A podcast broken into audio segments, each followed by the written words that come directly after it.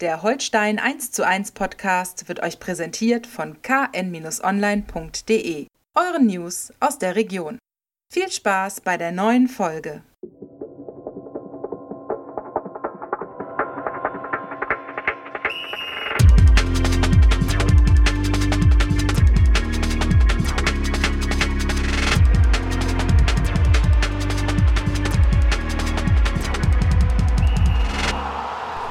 Moin und hallo, herzlich willkommen zu einer neuen Folge Holstein 1 zu 1, der Holstein Kiel Podcast der Kieler Nachrichten. Mein Name ist Marco Nehmer, Holstein Reporter an meiner Seite. Opa Geidel, moin, wie geht das dir?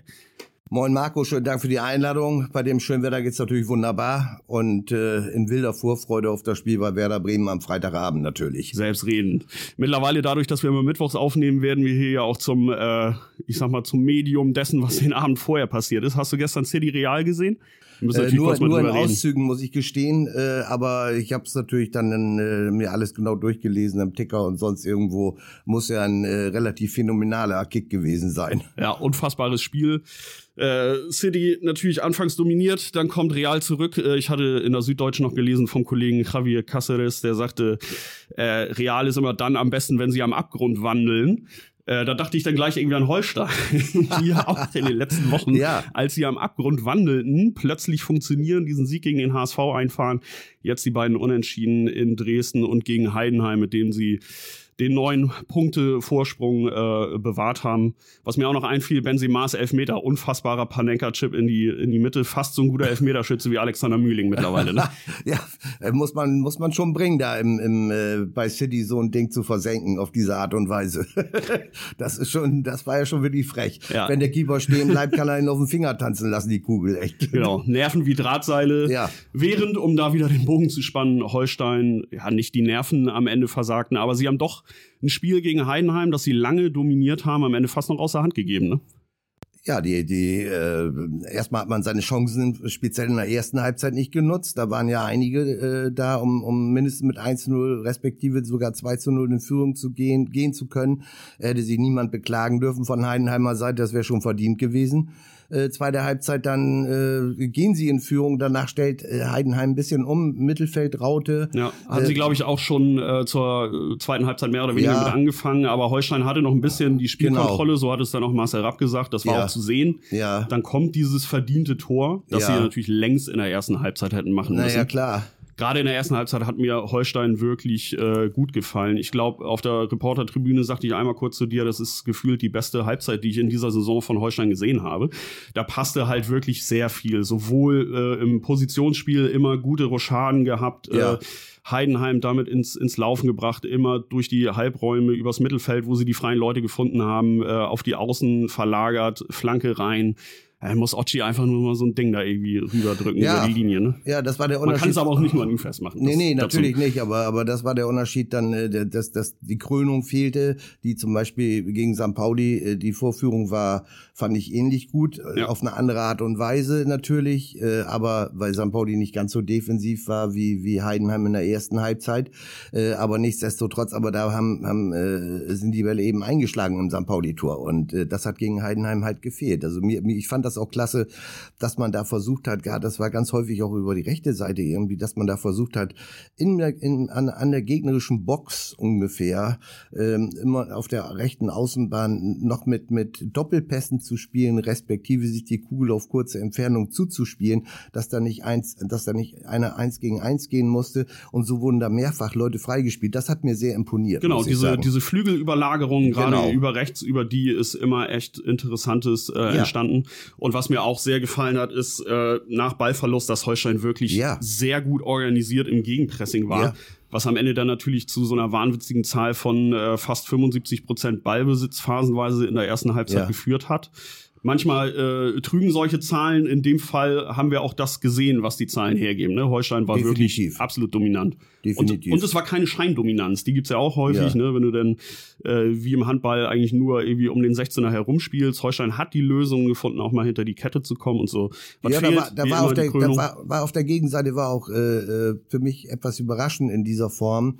Johannes Vandenberg, äh, der, der als Linksverteidiger nicht nur seine Seite gut zugestellt hat, sondern auch äh, gute Passwege gefunden hat und, und äh, äh, äh, selbst in die Tiefe gegangen ist. Also das hat mir auch sehr gut gefallen. Wie gesagt, bis zur 60. was es eben schon anklingen lassen, vielleicht die beste, äh, äh, beste Phase, in der beste Zeit in dieser Saison vielleicht zwei, drei andere Spiele auch noch ganz gut, aber ja, sagt sich dann immer so schnell, ja, aber ja. in dem Moment wirkt ja, es ja, für genau. mich einfach alles bin, total bin ich, auch, bin ich auch voll bei dir und, und da fehlt einfach die Krönung und dann hätte das ja trotzdem noch funktioniert, wenn äh, äh Johannes Ge äh, Janis Gelios äh, diese Kugel da von Kleindienst nicht unter, unter den Körper hätte durchrutschen lassen, was nicht unbedingt notwendig tat, um das mal milde zu formulieren, dann wäre das der Dreier gewesen, der den Klassenerhalt endgültig dann auch mhm. alle theoretischen Zweifel am Klassenerhalt beseitigt hätte. Ja, was auch nicht Not tat, war natürlich dieser äh, Abschlag äh, oder lange Schlag äh, halb hoch ins, ins Mittelfeld, der ja. natürlich erst zu diesem äh, Heidenheimer Gegenstoß ja. geführt hat. Ne? Ja, da war Gelios dann wirklich äh, Doppelfunktion. hat, eine, hat eine unglückliche Figur abgegeben mhm. in seinem möglicherweise ja äh, letzten Heimspiel mhm. vor Publikum. Er wird die KSV ja im Sommer verlassen, stand jetzt nochmal auf dem Platz wie in Dresden nach mhm. der Corona-Infektion von Thomas Dehne der möglicherweise ja jetzt am Freitag schon wieder dabei sein wird. Mhm. Wir müssen es mal schauen. Aber nach hinten raus hat Gelios natürlich auch noch ordentlich was rausgefischt. Das ja, muss man natürlich auch sagen. Das, das ist so, also die letzten Freistoß da von, von äh, Kevin Sesser, äh, 90. plus eins oder sowas, den hat er natürlich klasse gehalten und da immer den Punkt, äh, Punktgewinn bewahrt. Äh, ändert aber nichts daran, Torwart, äh, wenn er so einen Patzer macht, dann ist das ein Gegentor und das ist dann, äh, trübt die Gesamtleistung, die bestimmt ordentlich war, bis, bis gut sogar bei Janis Gelios, trübt das natürlich mächtig ein. Ja, aber das ist, darf einfach das ist Berufsrisiko genau. eines Torwarts. Ne? Genau. Wenn er den Fehler begeht, dann ist es meist ja, der entscheidende Fehler. So, ne? so ist es. Und da äh, sagt ja auch keiner was. Das gab ja auch diese Szene da gleich in der neunten Minute da, wo er reaktionsschnell äh, den abgefälschten Freistoß von Heidenheim dann noch von der Linie fischt, da mit einer, mit einer Faust da hinhechtet und dann im Luftkampf äh, das, das Duell da gegen äh, Mainka, glaube ich, war es, äh, mhm. verloren hat, direkt vor der Torlinie. Wir, Wie Leibharz dann einschießt. Ne? Ja, genau. Wir waren uns ja hundertprozentig sicher, dass das ein Foulspiel gewesen ist, auch in der Wiederholung. Man hat nur auf den Pfiff gewartet. Ja, ne? und auf einmal zeigt er da auf den Punkt und du denkst, äh, auch in, der, Wieder, auch in der Wiederholung äh, war äh, im Fernsehen jetzt meinetwegen bei den Fernsehbildern wäre ich immer noch dabei geblieben, äh, dass das ein Foulspiel am Torwart gewesen ist. Allerdings, das muss man dann auch sagen, er muss ihn ja nicht mit, er hatte beide Hände am Ball oder sagen wir mal beide, äh, die Fingerspitzen beider Hände am Ball. Und das muss ich ja 30 äh, Zentimeter von meiner Torlinie eigentlich nicht machen. Äh, ich kann den auch einfach dann wegfausten um da Konsequenz zu zeigen und, und überhaupt nichts anbrennen zu lassen. Ne? Ja, auch wenn es eine völlig andere Spielszene war, aber es hat mich dann doch irgendwie auch an diese kuriose Aktion in Dresden erinnert, ja, wo genau. er ja genau. eigentlich auch schon mit beiden Händen am Ball ist, dann noch gestört wird und genau. letztlich zu diesem Flachkörper auf Grasnarbenhöhe ja, ansetzt. Ne? Genau, genau. Aber gut, ist halt so, 1-1 kann man auch mitleben. Also ich kann mir nicht vorstellen, dass es geht ja um Relegationsrang 16, äh, wo Dynamo auf dem Dynamo Dresden derzeit steht. Und ich kann mir nicht vorstellen, dass Dresden äh, alle drei der letzten drei Spiele gewinnt. Äh, das wäre schon äh, mittelschweres äh, Wunder, sage ich mal, Fußballwunder. Vor allem, wenn man berücksichtigt, dass sie 2022 überhaupt noch gar kein Spiel ja. gewonnen haben. Ne? Und da gibt's ja auch, noch, gibt's ja auch noch ein paar Mannschaften dazwischen, die, die auch Eben, noch genau. Puffer die, sind. Ne? Die Puffermannschaften müssen erstmal ja. dran vorbeiziehen. Selbst wenn ja. Dresden jetzt alles gewinnen sollte, Holstein ja. verliert alles, dann ist längst nicht gesagt, dass die anderen halt auch an Holstein vorbeiziehen. Ne? Nee, ne? nee, so nee. ist es natürlich irgendwie vom Spielverlauf waren es zwei verlorene Punkte. Ja, Richtig. auch wenn du nach hinten raus diesen einen Punkt noch gesichert hast. Der ist aber trotzdem einfach deshalb wertvoll, weil du diese neun Punkte hältst Richtig. und es ist der gefühlte Klassenerhalt, das hat man auch ein bisschen nach dem Spiel gemerkt. Die Mannschaft ist dann äh, nochmal auf die Ehrenrunde gegangen. Das Publikum hat applaudiert. Am Ende haben sie sich vor der West noch hingesetzt, äh, haben zum Glück dann nicht die Humba angestimmt und sind wild durcheinander gesprungen. Dafür ist es vielleicht noch ein bisschen zu früh, aber mhm. es gab viel wohlwollenden Applaus vom Publikum, das wohl weiß, diese Mannschaft ist auf dem richtigen Weg und mhm. äh, kann jetzt am Freitag ausgerechnet, muss man ja immer sagen, in unserem Job gegen Ole Werner und Werder Bremen den finalen Schritt gehen.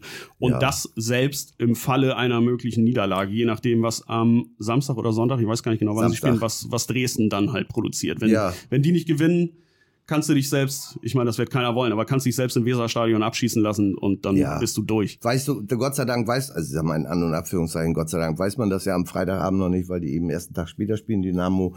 Und äh, deshalb ist da dann, ähm, äh, sollte man jubeln, wenn man dann zumindest ein Unentschieden spielt. Genau, man muss in Vorleistung gehen genau. schon so ein bisschen. Das ist vielleicht psychologisch gar nicht so ja. verkehrt. Aber ich denke auch so, dass es da niemandem an Motivation nein, mangeln wird in nein, dem nein, Spiel. Ne? Wenn du vor, vor 42.000 ja. im Weserstadion, in einem der geilsten Stadien, die ich so kenne, von der ja. Stimmung her auflaufen darfst, dann ist das schon das ist eines der Spiele, auf die du eigentlich die gesamte Saison ja. hinfieberst. Das und und, und, und dann klar. noch gegen den ehemaligen Trainer, ne? Das, oder, oder gegen mehrere ehemalige ja, Trainer. Das ist ne? ja mittlerweile ein ganzer Staff, ne? Ja, ja, ja. Das mit, mit Ole Werner, mit Patrick Kohlmann als Co-Trainer, Tom Zücher und der damals mit Markus Anfang hier als Co-Trainer unterwegs war. Hannes Drews da im, im, auch im, im Staff dabei als Videoanalyst oder was er auch immer da ist oder so. Und Mädchen all, für alles. Was Mädchen für alles, genau. Posi oder Junge für alles. Ne? Ja, also wir es, sind ja hier gendergerecht. Oh Gott, oh Gott, ja. es für alles. Und äh, äh, da, da, also das ist bestimmt, also das muss einfach, da muss man einfach eine Riesenvorfreude haben. Äh, das ist ja deshalb sehr unbedauerlicher, dass ausgerechnet, also Finn Bartels in seiner guten Stube, wo er sechs Jahre gespielt hat, ne, dass er sich jetzt ausgerechnet da diesen Schlüsselbeinbruch gegen HSV zuzieht und deshalb da nicht mitkicken kann. Ja, es ist einfach, ist man Sünde, muss es so sagen, ohne dass wir es wegpiepen, es ist einfach scheiße. Ja, ja, also, genau. das tut mir echt leid ja. für den Jungen, weil ja. das ist auch einer, der, der lebt Fußball, der ist ein, ein Emotionsfußballer, ein ja. Gefühlsfußballer und was gibt's für ein tolleres Gefühl, als nochmal ja. in dem Stadion, in dem er Publikumsliebling war, nochmal aufzulaufen, da möglicherweise dann auch den Klassenerhalt zu holen, nochmal auf die Runde zu gehen, ja. vielleicht danach oder so. Das ist schon bitter. Vielleicht wird er ja mit dabei sein, zumindest vor Ort, äh, als moralische Unterstützung. Das könnte ich mir vorstellen. Ich könnte mir auch, hätte mir auch vorstellen können, wenn er da hätte auflaufen dürfen oder auflaufen können, äh, äh verletzungsfrei, dass er äh, sogar von den Bremer Fans äh, nochmal gefeiert worden wäre. Also ich glaube nicht, dass sie bei dem, bei der Namensnennung, bei der Mannschaftsaufstellung, dass da ein Bremer geboot hätte. Auf gar keinen Fall. Also das wäre auf jeden Fall im wahrsten Sinne des Wortes für ihn ein Heimspiel gewesen. Genau. Und, äh, wer weiß, wenn, ich meine, das ist jetzt alles hier, äh, ist alles Makulatur, aber wenn das Ergebnis oder der Zwischenstand es hergegeben hätte, wäre er schön in der 90. Minute nochmal ausgewechselt, ja, genau. darf sich den Applaus des gesamten Stadions abholen und so. Das, genau. das wäre eine schöne Geschichte, aber dieser, ja ja, dieser Fußball ist auch so voller schöner Geschichten, ja, aber, auch, aber auch schauriger, weil das ist irgendwie so ein kleiner Werderfluch, ne? weil möglicherweise auch Igniowski Wollte ich gerade sagen, das ist ja der zweite mit, mit äh, Bremer Bundesliga-Vergangenheit und den hat's äh, am, im Training am Dienstag äh, schön erwischt schön in An- und Abführungszeichen natürlich, nach dem Zweikampf, auf einmal liegt er am Boden der Iggy und äh, kann auch gar nicht richtig aufstehen und muss dann äh, davon Physios mit einem dicken Verband am Knie und gestützt auf den Schultern äh, muss er dann vom Platz geführt werden und dann direkt äh, zum zum äh, MRT nehme ich an ins Krankenhaus. Äh, ich glaube, das ist das war das rechte Knie und ich ich glaube, das ist war, äh, äh ich sag's nochmal, das wird eine Scheißdiagnose geben, mhm. bin ich eigentlich ziemlich sicher. Wir nehmen hier gerade am Mittwochvormittag auf. Das heißt, ja. äh, wenn dieser Podcast am Nachmittag erscheint, gibt es vielleicht schon eine Diagnose. Mhm. Wir äh, müssen hier noch ein bisschen Kaffeesatzleserei betreiben. Ich war selber gestern nicht da, ich hatte anderes zu tun. Ich habe mhm. mit Ole Werner telefoniert, können ja. wir gleich noch drüber reden. Aber das, das klang auf jeden Fall nicht gut von nee, allen, äh, nee. die da waren, was ich so gehört habe. Ja. Nee, das sah, das sah nicht gut aus. Konnte auch gar nicht, also konnte naturgemäß nicht auftreten dann. Also das deutet ja schon immer darauf hin, dass da irgendwie äh, doch Kapitaleres äh, kaputt gegangen ist. Hoffen wir mal, dass, dass es der Eindruck getäuscht hat. Wir werden sehen. Du hast es angesprochen. Spätestens heute Nachmittag äh, wird es eine Diagnose geben. Genau. Das heißt, es bleibt im Wesentlichen eigentlich aus dem Holstein-Kader nur noch ein ehemaliger Bremer über mit Patrick Erras, der jetzt nicht die erfolgreichste Zeit unbedingt an der Weser hatte. Das ist ja alles ist immer aus der äh, äh, Sicht des Betrachters, wenn man 86 Minuten einer Saison äh, Einsatzzeit als erfolgreich betrachten möchte. also ich würde es für mich ehrlich gesagt als erfolgreich betrachten. Ja, ich habe bisher noch auch. keine Bundesliga-Minute genau, gespielt. Genau, ich auch. Also das kannst du mal sehen. Skandal. Also da, das ist das so so pauschal kann man das jetzt nicht immer sagen. Eben. Auge des Betrachters. Also in, in dem Sinne haut's ganz gut hin. Ich glaube 99,9 Prozent der Bevölkerung würden gerne 86 ja, Bundesliga zum Beispiel. Ne? Also von daher, ne, was soll's. Ja, äh, gehörte dann letztlich zur, zur Absteigermannschaft, ja. äh, kommt jetzt äh, wieder zurück nach Bremen. Ob er spielen wird oder nicht, werden wir sehen. Wir ja. haben ja des Öfteren schon mal in den letzten Wochen irgendwie gefordert, dass man ihn mal vielleicht auch in der Innenverteidigung sieht. Nur muss man sagen, die hat, um nochmal auf Heidenheim zurückzukommen, auch sehr gut funktioniert. Ja. Und auch schon gegen Dresden und auch schon gegen den HSV. Also ja. da gibt es im Moment eigentlich wenig Anlass zur Veränderung. Und, und gegen, gegen Heidenheim sogar ohne äh, Phil Neumann. Genau. Na, als, als, als Mitglied der, der Viererkette auf der rechten Seite, auf der rechten Innenseite sozusagen der Viererkette. Und äh, der sollte jetzt eigentlich wieder einigermaßen hergestellt sein. War der denn gestern im Training? Ich muss dir ganz ehrlich sagen, dass ich das nicht genau gesehen habe. Das ich habe nicht genau, raus. ja, nicht und, genau ja, ich meine, er sieht ja so vielen anderen Holstein-Spielern auch so ähnlich. Ja, ja, genau, ne? von der also, Größe gerade. Ja, ja ne? genau, so die Statur, ne? Ja. Also unglaublich. Aber ich, ich gehe mal davon aus. Also naja, egal. genau. Äh, eigentlich wollte ich noch mal kurz auf Simon Lorenz hinaus, um, ja. um noch mal einen herauszuheben, der, finde ich, auch echt in den letzten Wochen eine gute Entwicklung genommen hat, der sich so ein bisschen in äh, Abwesenheit von Hauke Wahl, der leider ja weiterhin fehlt nach pfeiferschem Drüsenfieber, der sich so ein bisschen so zum Abwehrchef da aufgeschwungen ja, ja, hat. Ne? Ja. Und eigentlich auch diese, diese Rolle des Aufbauspielers, äh, also wir wussten alle schon, dass er technisch gut ist, aber jetzt hat er auch wirklich so im Aufbauspiel den, den Hut auf und das, das gefällt mir sehr gut. Das hat mir auch gegen Heidenheim wieder gut gefallen. Ja. Nicht nur sein, sein Tor, sondern eigentlich im Wesentlichen das, was er sonst die guten 60 Minuten über, sag ich mal, produziert hat. Ne? Ja, nicht, nicht nur Querpässe von hinten im Aufbau, sondern äh, präzise und, und äh, sehr hohe Passquote. Ich weiß jetzt aus dem Kopf nicht mehr ganz Weit genau. über 90 ja, Prozent war es auf jeden und, Fall. Und da waren ganz, ganz viele tiefe Pässe dabei. Das heißt also äh, durchs Zentrum durch ins Mittelfeld. Die klassischen linienbrechenden so, Pässe. Genau so, genau so. Das und, Packing will ich jetzt nicht nochmal nee, wieder rausholen. Das brauchen, wir, das brauchen wir hier nicht, echt. Das ist sowas von 2016, ja, meiner genau. Meinung nach. und äh, hat sich ja die, die Firmen, die damit beauftragt waren, um das äh, äh, äh, massenhaft an den Mann zu bringen, hat sich auch, glaube ich, nicht so rentiert. Aber das ist eine andere Geschichte. Nee, genau. Ich würde äh, sagen, das Thema packen wir jetzt ja, einfach weg. Packen wir weg. Äh, und, und das, nee, es war von, von Simon Lorenz wirklich eine gute Vorstellung. Also kann man überhaupt nichts gegen sagen. Ich auch, kann mich auch, an eine Szene erinnern, wo er, wo er auch richtig schön ins, ins Mittelfeld andribbelt, sich richtig. dadurch irgendwie neue Passwinkel schafft, äh, genau. gleich gefährlich hinter die Kette spielt und so. Genau. Eine Szene von vielen. Hat mir, hat mir gut gefallen. Mhm. Äh, unser Kollege Clemens Bär hat sich ja gestern im Rahmen des Trainings mit ihm unterhalten. Mhm. Wird heute im Laufe des Tages auch noch auf KN Online zu lesen sein, wie er selbst seine Situation gerade einschätzt und seine Funktion, sag ich mal, als Aufshil äh, Aushilfsabwehrchef. Äh, mhm. Auch das noch zu lesen, das wollte ich an der Stelle nochmal äh, nachreichen. Ja, und dann lass uns wieder über Werder reden. Wir springen hier hin und her. Äh, Ole Werner, meinst du, es gibt für eine der beiden Mannschaften Vorteil? Gibt es für Ole einen Vorteil, dass er Holstein kennt oder gibt es für Holstein einen Vorteil, dass sie Ole kennen? Ja, ja, da würde ich schon eher sagen, dass es, wenn, wenn überhaupt, dann ist es ein Vorteil für Ole, ne? Also, äh, dass man, dass man Werder äh, ungefähr weiß, wer da aufläuft und wie jeder so spielt, äh, das, das, ist, äh, das ist jetzt auch kein großes Staatsgeheimnis mehr. Äh, der Vorteil bei Ole ist, dass er von den meisten Spielern sogar weiß, wie die sich bewegen, welche Stärken und Schwächen sie ganz genau haben, wo man sie packen kann und so weiter. Also ich sag mal von der Grundordnung her oder von der grundsätzlichen Ausrichtung äh, ist das sowieso, weiß sowieso jeder über den anderen Bescheid. Aber diese individuelle Geschichte, die ist vielleicht noch einen Ticken besser ausgeführt. Wie willst du jetzt zum Beispiel genau genau Marvin Duksch. Wie willst du den jetzt genau analysieren? Na klar, der geht nach außen, mal ist er in der Mitte, aber der ist Und ja. Und er trifft auf jeden Fall Aluminium. Ja, das auf jeden Fall auch, aber, aber er ist, er ist ja auch ein Freigeist, der, der, der ist ja einfach von der Individualität her ist der einfach ein bisschen, bisschen über den Dingen der zweiten Liga, auch wenn er noch wahrscheinlich wie, wie damals in Kiel in der, in der Fast-Aufstiegssaison 17, 18, äh, hat er, hat er glaube ich, 18 Tore. 18 Tore, er hätte locker 30, 30 machen, machen müssen. müssen. Gut, aber ohne Mittlerweile hat man das Gefühl, er hätte schon bei 40 stehen ja, genau. können. Reden, ne? Aber dafür macht er dann an den wichtigen Dingen, Dingern auf einmal, äh, oder in wichtigen Spielen macht er dann auf einmal, wie jetzt auf Schalke auch zwei, ne, und abgefälscht und ja. so weiter. Also, das ist schwer ausrechenbar und deshalb sage ich, wenn überhaupt, dann hat Ole Werner da einen Vorteil. Ja, okay. Wo er natürlich auch einen Vorteil hat, wo es 2 zu 1 steht, ist äh, Tore nach Ecken am letzten Spieltag. Ne? Also das muss man natürlich auch sagen. Ne? Das 1-0 und 2-0 auf Schalke wirklich, wirklich äh, nach klarem Muster äh, entwickelt von, vom Torwarttrainer Christian Fander, interessanterweise, diese, mhm. diese äh, Varianten. Sehr gut analysiert, wie, wie Schalke im, im Raum steht. Da haben sie sich was richtig Gutes überlegt. Heustein hat sich aber auch was richtig Gutes überlegt, muss man sagen, bei dem, bei dem Tor durch Simon Lorenz. Ne? Das ich, war eine ich, schöne, ich, kurze Variante. Genau.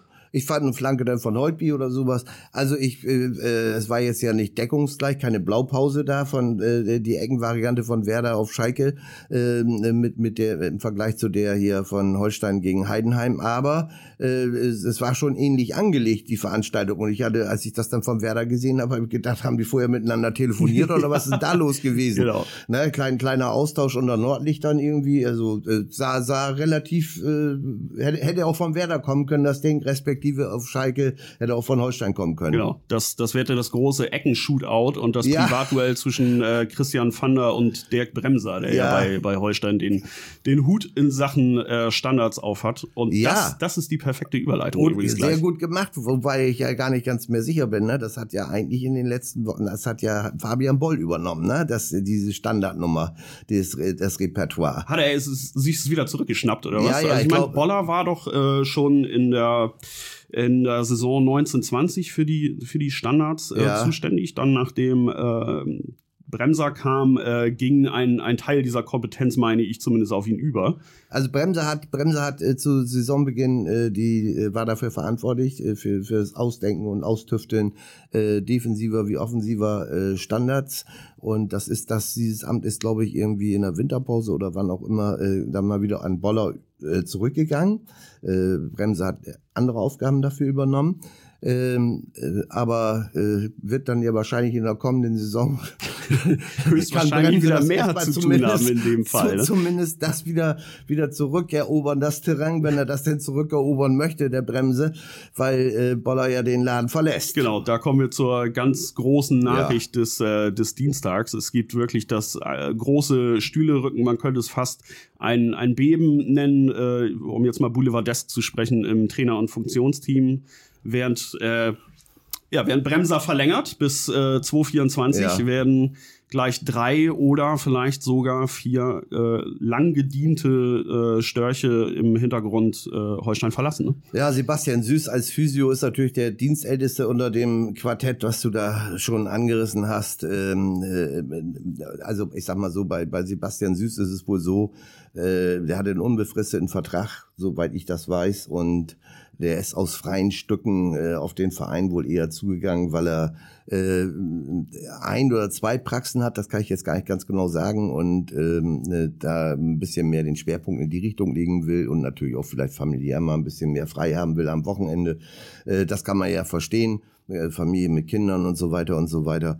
Äh, allerdings bleibt da noch so ein kleines Schlupfloch, dass äh, Sportchef Uwe Stöber ihn vielleicht auf in, in zeitlich eingegrenzteren Rahmen doch noch äh, weiter an die KSV binden kann, im, im natürlich, wie gesagt, im reduzierten Rahmen. Ja. Also lassen wir mal Sebastian Süß mal außen genau, vor. Genau, klammern wir aus und wenden ja. wir uns den drei definitiven Personalien ja. zu. Ne? Und ähm, äh, da ist es natürlich tatsächlich so, dass äh, Philipp Paker äh, sich mittlerweile in der Szene einen, einen äh, guten ich möchte sagen, einen sehr guten bis exquisiten Ruf erarbeitet hat.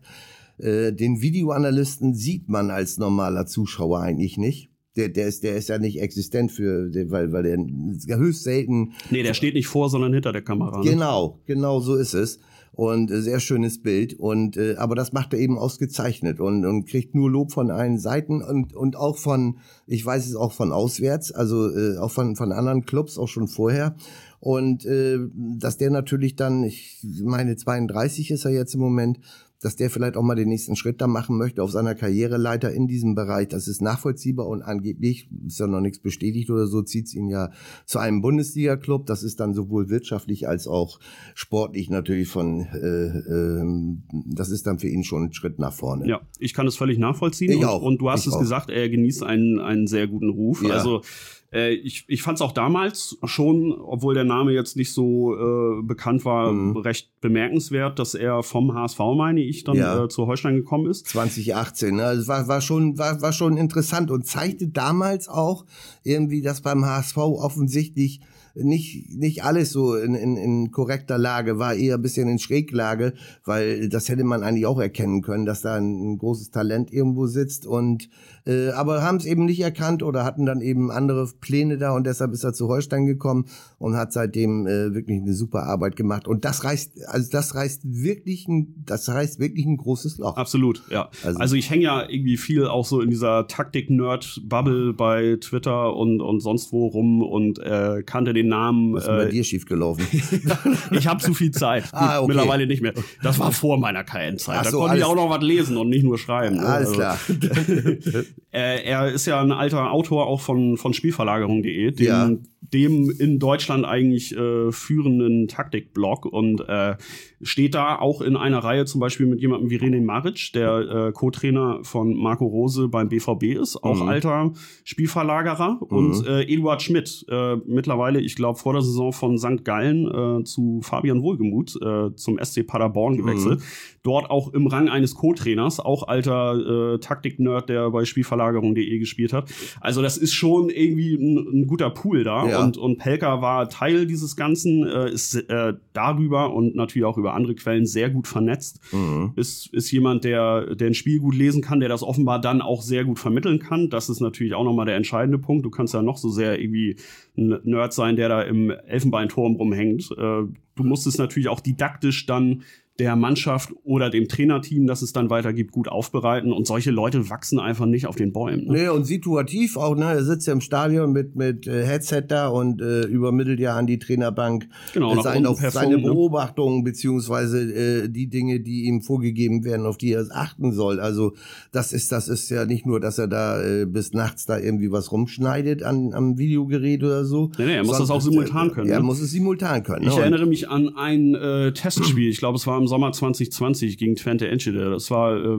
dann natürlich zu der Zeit ein Geisterspiel. Ich saß da ganz in der Nähe von ihm und konnte mir das mal netterweise anhören, was er da so sagt. Mhm. Ne? Und dann sagt er so, äh, Leute, wir müssen irgendwie zusehen, dass wir die Innenverteidiger ein bisschen äh, verschieben, dass wir bessere Passwinkel finden gegen mhm. die Laufwege der Enschede. Also das, das war schon ja. sehr interessant anzuhören, ja. was er da so geregelt hat.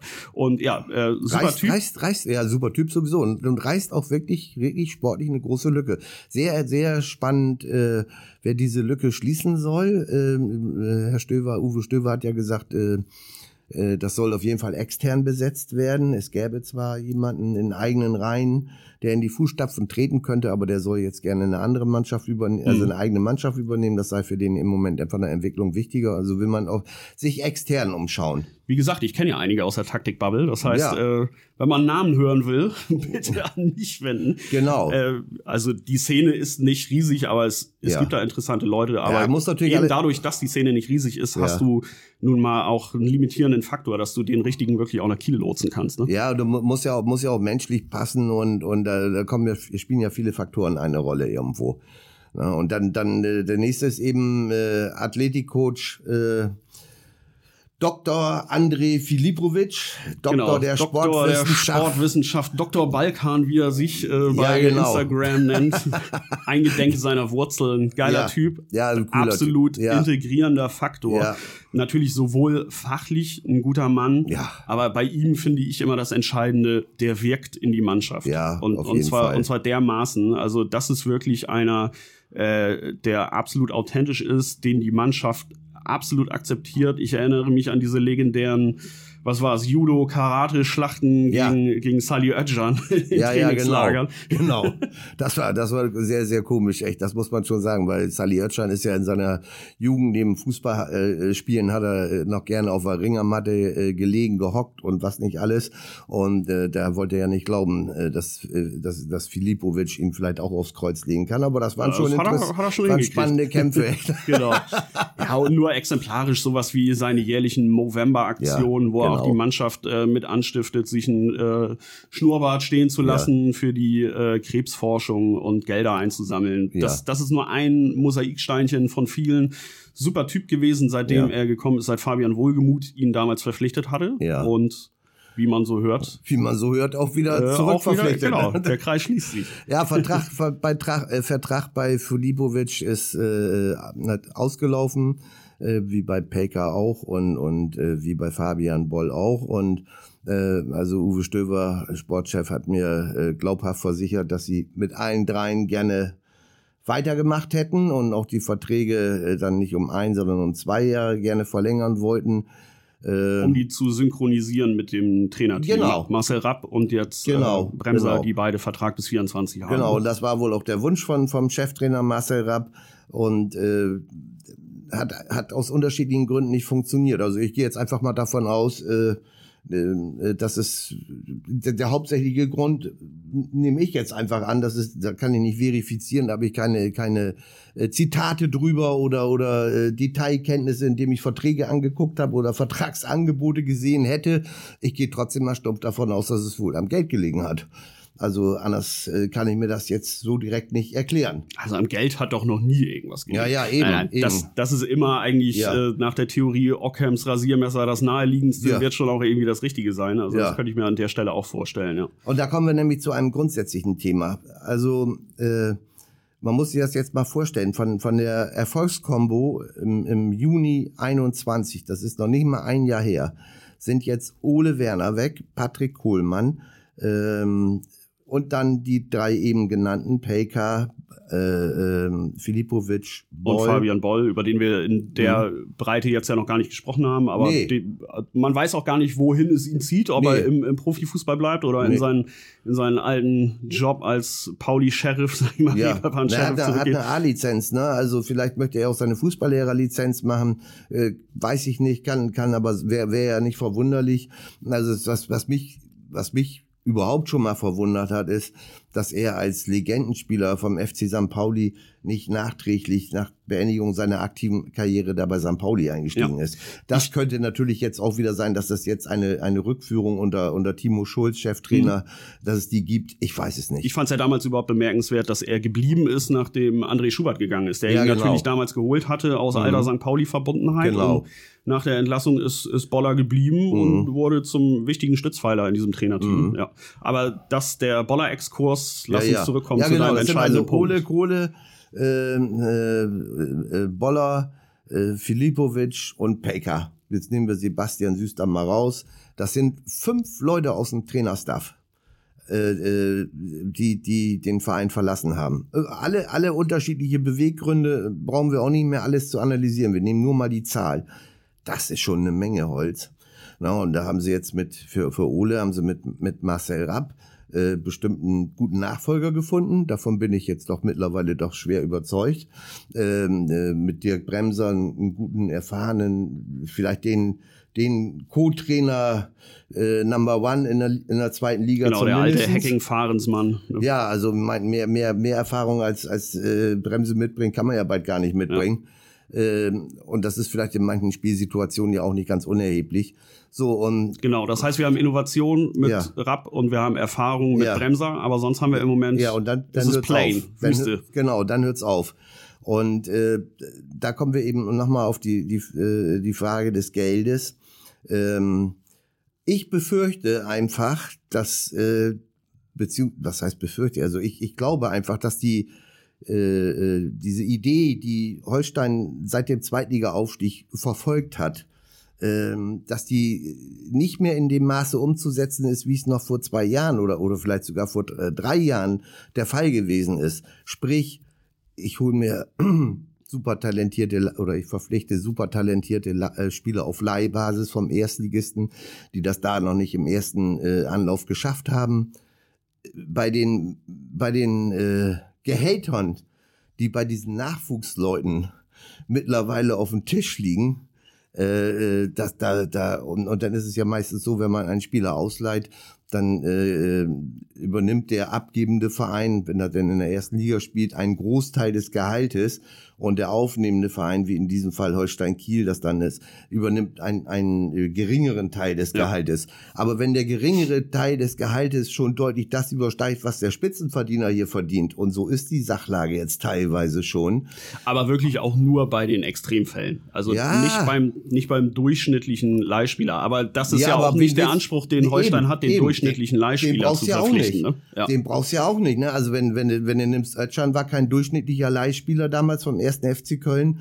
Okugawa war kein durchschnittlicher Leihspieler von, kam von, von Salzburg. Kam dann, von Salzburg, ne? hatte, hatte schon Champions, also nee, dann hat er danach hat er Champions mhm. League gespielt. Aber Laszlo Bennis war kein durchschnittlicher nein. Leihspieler. Zu dem Zeitpunkt vielleicht noch ein Emanuel Ioa, der damals ja. von, von Düsseldorf dann ja. äh, zu Holstein kam, ja. Aber ansonsten hat man sich da schon aus dem höheren Regal bedient. So, so, so, so, so sieht's mal aus. Und, und äh, also man sieht, dass es schon extrem schwierig ist, da in dieser, in diesem Bereich was zu machen. Und dann kann man sich ja vorstellen, wie schwierig das ist, wenn man dann jemand wirklich verpflichten möchte. Und äh, wir können das Ganze auch abkürzen. Äh, wenn jetzt nimm mal Fernsehgeld noch dazu.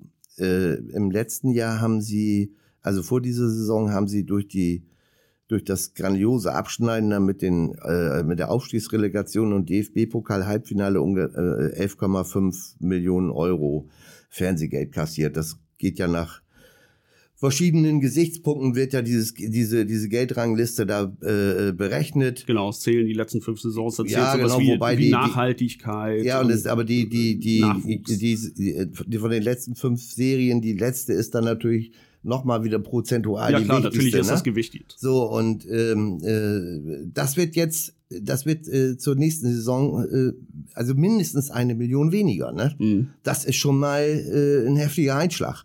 Ja, und, so ein Millionchen na, kannst du, wenn so. du kreativ bist, halt schon entsprechend was mit anfangen. Du musst, ne? du musst also überlegen, äh, du musst schon schwer überlegen, wie du den Etat, den du dieses Jahr vielleicht hattest, wie du den trotz der dann zu erwartenden Zuschauer, sollte es sich äh, bei Heimspielen, äh, sollte sich äh, die Pandemie nicht wieder von ihrer hässlichen Seite zeigen und alles wieder kaputt machen. Das ja, es äh, dreut schon der Herbst. Ne? Ja, eben. Hoffen eben. wir es nicht, hoffen wir, dass es ja. so bleibt, wie es jetzt also ist. Also wir gehen jetzt einfach mal davon aus, dass zumindest zeitweise mal wieder Zuschauer ja. wie jetzt unter normalen Bedingungen ins Stadion dürfen. Ähm, äh, trotzdem hast du schon mal ein Problem, wie du den Etat der Vorsaison, wie du den jetzt in der kommenden mhm. Serie, wie du den äh, aufrechterhalten kannst. Ne? Und ich sage dir, das ist schon mal ganz schön wenig im Vergleich zu den anderen Zweitligisten. Ja. Wenn du da so einen Club wie Sandhausen siehst, was die mittlerweile äh, finanziell da äh, bewegen. Von anderen Vereinen will ich ganz, will ich gar nicht reden. Hannover 96, wenn die den Klassenerhalt schaffen, äh, mit, mit äh, äh, Martin Kind an der Vorstandsspitze haben wir schon drüber gesprochen. Phil Neumann mhm. wird da ja mit hoher Wahrscheinlichkeit hingehen. Ich las bei den Kollegen von der neuen Presse, dass er im Monat 50.000 da mit nach Hause schleppen ja, soll. Ja, ne? das, äh, ich habe da noch von ganz anderen Summen gehört. Ne? Also da, das 50.000 wäre ja schon üppig genug. Aber ich habe auch noch von, von höheren Summen gehört. Mhm. Aber gut, wir wissen es nicht genau. Wir können da auch nur. Also er ist auf jeden Fall außerhalb äh, jeglicher Holstein-Realität was er da verdient. Ob das jetzt 50 oder 80 im Monat sind oder sowas. Weshalb ja schon ersichtlich wird, dass man einfach nicht mit ihm hätte verlängern können. Du darfst genau. ja nicht vergessen, er, er kam als mehr oder weniger unbeschriebenes Blatt und wird entsprechend auch äh, bei seinem ersten Vertrag, der es ja immer noch war, ohne Vertragsverlängerung in Kiel, mhm. immer noch so verdient haben. Ja, ja, ja, ja. Vielleicht hat es da ein paar Aufstockungen im, im ja. Hintergrund gegeben, wer weiß, aber, aber ich, sag, ich das, das vermute ist, nicht substanziell. Ach was, und, und das ist eben, das sind eben äh, Summen, über die wir eben gesprochen haben, die, die außerhalb äh, der Vorstellungskraft ist, was, was man bei Holstein verdienen kann. Und da sage ich jetzt an der Stelle wirklich mal ganz klar, äh, es wird, es wird äh, unter diesen Voraussetzungen ist, ist natürlich überragende Kreativität und Fantasie gefordert. Ja. Ähm, es, ist es ist unabdingbar, dass man aus dem eigenen Nachwuchsleistungszentrum äh, eines der Talente, äh, die da äh, durchaus in, in vergleichsweise hoher Stückzahl rumlaufen, äh, da muss man jetzt einfach mal irgendwann äh, einen, einen Spieler rausbringen, den man dann, sag ich mal, äh, zum Wohle der Clubkasse oder des Etats äh, teuer verkaufen kann. Ja, ich sehe das ähnlich. Aus diesem kann, ne, so wir haben muss, mittlerweile muss. einen guten Unterbau, wird ja. langsam, ja schon, doch dann ja. irgendwann auch ein Muss durch diese aktuelle wirst, Situation. Du wirst ja, ja. Du, wirst ja du, du wirst ja irgendwann nicht mehr äh, im, im Bieten um Spieler du kannst immer immer noch Nischen äh, ausfindig machen. Das ge gehört zum Job dazu für einen Club, der nicht ganz so auf Rosen gebettet ist jetzt, äh, sag ich mal, oder nicht auf Rosen gebettet sein möchte. So muss ich es mal formulieren, also Holstein hat ja jetzt keine finanziellen Probleme. Nein. Sie die, die Etat-Geschichte, die, die sie sich auferlegt haben, die erfüllen sie also und da, da gehen sie kaum drüber. Äh, wenn sie drüber gehen würden, sage ich mal, durch nicht verschuldetes äh, Verhalten, äh, würde das sicher von anderer Stelle äh, also ausgeglichen mhm. werden. Also ich glaube hier ernsthafte Sorge, aber die, sie können jetzt nicht, äh, sagen wir mal, 10 Millionen mehr ausgeben, als, als äh, die Club, als, als die Kasse hergibt. Ne? Das ist das Problem. Ne? Wenn man untergehen will, mittelfristig kannst du es natürlich machen. Ja, ja aber das aber, ist okay. Dafür stehen die, die verantwortlichen Menschen eben. da ja nicht. Nur, sie stoßen eben an ihre Grenze, indem sie seriös arbeiten und dann, dann äh, wird das irgendwann schwierig. Ich sag noch mal, du kannst noch so einfallsreich sein und du kannst noch so äh, im Scouting-System äh, noch so umtriebig äh, dich bewegen und, und, und Nischen entdecken und vielleicht hier nochmal und da nochmal, aber äh, das ist endlich. Und da kommen wir natürlich dann auch wieder zum Problem. Wer soll diese Nischen äh, entdecken und wer soll kreativ sein, wenn ein großer Teil derer, die über Transfers zum Beispiel entscheiden, halt aktuell nicht mehr da sind. Meiner ja. Kenntnis nach war ein äh, oder ist ein Philipp Pelker auch auf seine Art und Weise in dieses äh, Scouting, in mhm. das äh, Ausfindigmachen von äh, passenden Spielern auch integriert. Mhm. Und dazu gehört natürlich auch ein, ein Co-Trainer-Team, selbstverständlich. Vielleicht jetzt ein André Filipovic als Athletiktrainer weniger, aber mhm. nichtsdestotrotz mit, mit Boll und Pelka brechen dir auch an, an der Front dann jetzt wieder Leute weg. Ne? Ja, das, das werden sicherlich äh, neue Leute dazukommen, äh, logischerweise und äh, äh philosophisch. Definitiv, aber wann? Also aktuell ja. ist denn da erstmal ein Vakuum für einen kleinen Moment. Ne? Ja, aber das glaube ich, das, das wird zum, also spätestens, äh, wenn, wenn die Saison, äh, die Vorbereitung auf die kommende Saison äh, beginnt, da wird, da werden diese Stellen natürlich auch besetzt sein. Da das denke ich auch. Nur du musst natürlich jetzt schon in die Transferplanung ja, gehen. Ne? So und stand jetzt mir zumindest ist noch nicht bekannt, äh, dass es eine Neuverpflichtung gibt. Also ich, ich kenne sie jedenfalls nicht. Also äh, vielleicht, vielleicht. Lass mich auf meinen leeren Zettel gucken. Ja. nee, vielleicht magst du recht haben. Äh, gut, bei anderen Vereinen hört man das teilweise ein bisschen anders, dass sie aber äh, gut, also ich ganz ehrlich, äh, das ist für mich noch nie ein Indikator gewesen, der Zeitpunkt. Also äh, ich, ich erinnere da mal an diese Saison an Benny Pichler, äh, der ist auch kurz vor Toreschluss verpflichtet worden. Und wenn das dann eine gute Verpflichtung ist, die erst später ist, dann, dann ist das so. Ne? Ja, ich also, erinnere an Jahre mit, äh, ich weiß nicht, Honsak, Okugawa, ja, die kam, kam meines auch, Wissens auch sehr spät. So. Meffert kam kurz vor dem Spiel gegen den HSV, glaube ich, ja, erst genau, dazu. Genau, richtig. Also von daher, da, da, also da muss man auch manchmal ein bisschen Ruhe bewahren und, und äh, wenn man dann richtig zuschlägt, dann ist das der Zeitpunkt eigentlich nicht egal, aber am besten, jeder Trainer hätte natürlich zu, zu Beginn der Vorbereitung auf das Spiel ja äh, seinen gesamten Kader zusammen. Das wird aber äh, schlechterdings äh, unmöglich sein oder fast nicht möglich sein, so muss ich es vielleicht formulieren. Äh, von daher gehen wir mal davon aus, dass das alles funktioniert. Aber äh, wie gesagt, also frohes Schaffen kann ich nur sagen. Also mit dem mit dem begrenzten Budget, ja, so es wird eine interessante Geschichte und irgendwann muss muss sich Holstein die Frage stellen, äh, wie können wir an mehr Geld kommen. Ne? Vielleicht, die stellen sich natürlich wahrscheinlich immer oder so, aber irgendwann wird es vielleicht wirklich eine dringliche, ganz, ganz dringliche Geschichte. Ähm, eine Möglichkeit haben wir eben aufgezeigt, ist äh, Verkauf von, von eigenen Talenten. Oder von Bestand den du in Oder deinem Bestand, hast. Ja, genau, das geht natürlich auch. Deshalb sind die Vertragslaufzeiten ja bei vielen Spielern äh, noch ein bisschen länger oder bei einigen Spielern ein bisschen länger, bei anderen äh, 15 genau äh, laufen sie noch genau bis 23. Ist auch interessant, ob im Sommer jetzt davon jemand veräußert wird oder ob überhaupt jemand Interesse daran hat.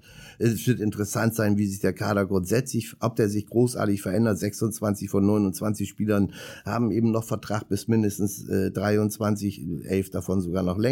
So, also äh, äh, will man, gibt man jetzt welche ab, Spieler, um, um Planstellen freizuschaufeln. Und um um Gelder freizumachen. Das natürlich ja, auch. Ja, das ist aber, da, da gehören ja immer zwei Parteien dazu, ne? Der, der, der Wunsch von Holstein und, und da muss ja nochmal ein Interessent auf der anderen Seite sein. Das wird sich ja noch zeigen, ob, ob da. Ja, bei dem einen oder anderen Kandidaten kann ich es mir vorstellen, auch, aber jetzt sicherlich nicht äh, samt und sonders, dass äh, alle ihren riesigen Markt haben. Das, nee, das natürlich nicht. Nee, und, und da kann man auch nur hoffen, dass dann, äh, sag ich mal, die dann äh, einen Markt haben. Äh, hat ja heute fast wahrscheinlich ganz viele Spieler eine Ausstiegsklausel aus ihrem, in, in, in ihrem Vertrag Vertrag. Kann man nur hoffen, dass äh, Holstein da das so clever angestellt hat, dass sich das dann wenigstens lohnen würde. Äh, das wird man alles sehen. Auf jeden Fall, also nur drei, wenn man von, 29, von einem 29-köpfigen Kader ausgeht, wie er jetzt im Moment ist, halte ich sowieso für ein bisschen viel. Aber wenn man mal sieht, wie groß das Verletzungspech und Krankheitspech der Störche in dieser Saison gewesen ist, ist es dann manchmal doch gar nicht das so. Das schadet gar nicht, da nochmal so einen ja, äh, zweiten Boden eingezogen vor, vor der haben. Saison oder vor jeder Saison zuvor hätte ich gesagt, 29 Leute finde ich eigentlich ja. ein bisschen viel. Aber man sieht ja auch, das relativiert sich alles. Also würden dann Stand heute drei Planstellen frei sein. Das ist zu wenig für, mhm. für die Aufrüstung für die, für die nächste Saison. Das sehe ich auch so. Gerade dadurch, dass wir jetzt wirklich in einem entscheidenden Sommer stehen, was die, was die weitere Ausrichtung, auch was die Philosophie angeht. Wir haben letzte Woche schon drüber gesprochen. Genau. Äh, da müsste dann schon wohl oder übel in irgendeiner Art und Weise mehr geschehen. Denn wir, wir haben äh, zu den Spielern gehören auch äh, der eben schon einge äh, die von uns schon erwähnten Spieler äh, Finn Bartels äh, ist dann nächstes Jahr 36.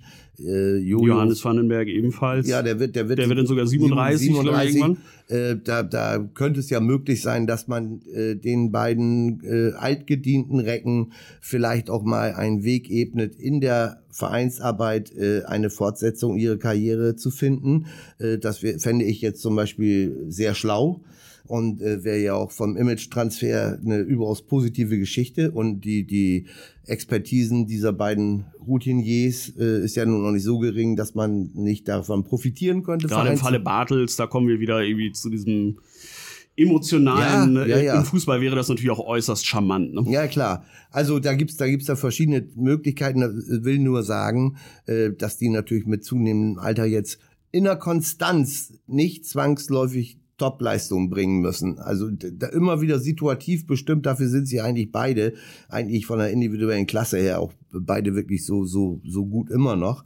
Aber in der Konstanz wird es natürlich weniger werden. Und äh, wie gesagt, also drei Planstellen nur neu zu besetzen, das äh, fände ich jetzt wenig. Kann ich mir auch nicht vorstellen, dass es so passiert. Nein, kann ich mir auch nicht vorstellen. Äh, das wird definitiv, glaube ich, ein umtriebiger äh, Transfersommer in die eine oder in die andere Richtung. Äh, können wir auf jeden Fall gespannt sein. Ja. Ich kürze das jetzt mal an der Stelle ab, weil wir gleich die Halbzeit voll haben. ich, ah, glaub, ja. ich glaube, wir sind in unserem Soll. Ähm, ich würde dich noch um einen Tipp für Freitag bitten, um nochmal zurück zum aktuellen ja, sportlichen Geschehen zu kommen. Das ist natürlich jetzt wirklich eine ganz heftige Nummer, weil äh, ich, ich weiß nicht, ob Sie wissen, aber ich, ich komme ja gebürtig aus Bremerhaven. Ah, hättest du es bloß nicht gesagt. Ja. Wobei ich glaube, wir haben das hier das eine oder andere Mal ja. schon mal durchklingen also lassen, da, dass da man Grundsympathien für ja, Weise irgendwo hegt. Ne? Da, ist, da liegt im, im, im, äh, im Kreis halt schon so leichte Werder-Gene, werden da schon äh, gleich mitgegeben irgendwo. Und äh, diesbezüglich beobachtet man das Treiben an der Weser natürlich mit einem besonders wachsamen Auge. Und ähm, eigentlich würde ich, eigentlich würde ich ja sagen, unentschieden, ne? Äh, das wäre für mich dann. Du alter Diplomat. Ja, ja, aber das eigentlich will ich das auch nicht. Ne? Also ich, ich, ich will ja nicht diplomatisch sein. Das ist ja langweilig irgendwo. Ne? Ich sag, Holstein gewinnt. Das wäre dann übrigens das erste Mal ever in der Historie. Äh, ja, zuletzt gab es eine 1 zu 5, ne? Ja, genau. Im Weserstadion gegen Genau. Also ich sag, Holstein gewinnt. Äh, Werder wird äh, für 24 Stunden trauern und dann an den beiden letzten Spieltagen die Sache klar machen. Jawoll. Genau, ich glaube, ich kann gar nichts anderes sagen. Gut, ich sag jetzt einfach mal unentschieden. Äh, Hol Nein, komm. Holstein hat diesen, hat diesen verdammten Punkt, äh, reicht. Man kann am Freitagabend feiern. Äh, Werder muss nicht leiden, äh, kann mit diesem Punkt vielleicht am Ende dann äh, den Sturz in die Relegation vermeiden und den direkten Aufstieg klar machen. Ich bleib dabei, unentschieden. Aber ein Torreich, das hätte ich gerne. 3-3. Ja, also erst einen auf die Fährte führen, dass diplomatische äh, Geschichten langweilig sind und ja, dann... so bin ich, ne? Weißt du? wie so ein, wie so ein Torero. Ich ja, fühle genau. den Stier erst Genau, mal. herzlichen Glückwunsch. Echt, aber ich stehe trotzdem dazu. genau.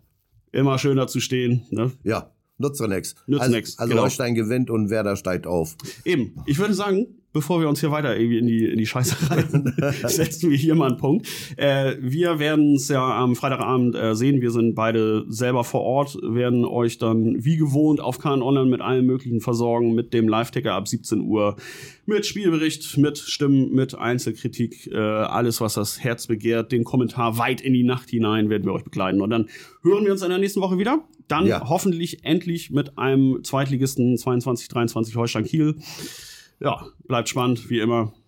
Opa, ich danke dir fürs Gespräch. Ja, sehr gerne. Ich wollte an dieser Stelle noch einen, einen letzten Aufruf starten. Wenn irgendwie einer von euch äh, den Euro-Jackpot gewinnt, ne?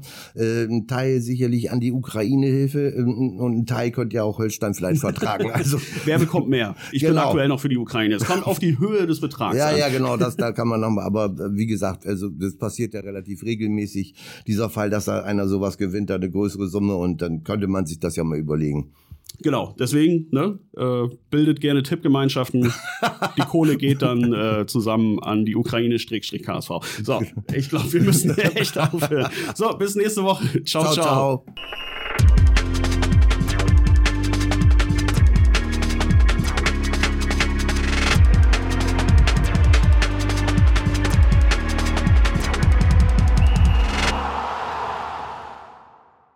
Folge von Holstein 1 zu 1 wurde euch präsentiert von den Kieler Nachrichten. Sichert euch jetzt einen Monat lang kostenlos alle News aus eurer Region und zu Holstein und der zweiten Fußball-Bundesliga. Mehr dazu unter kn-online.de slash plus.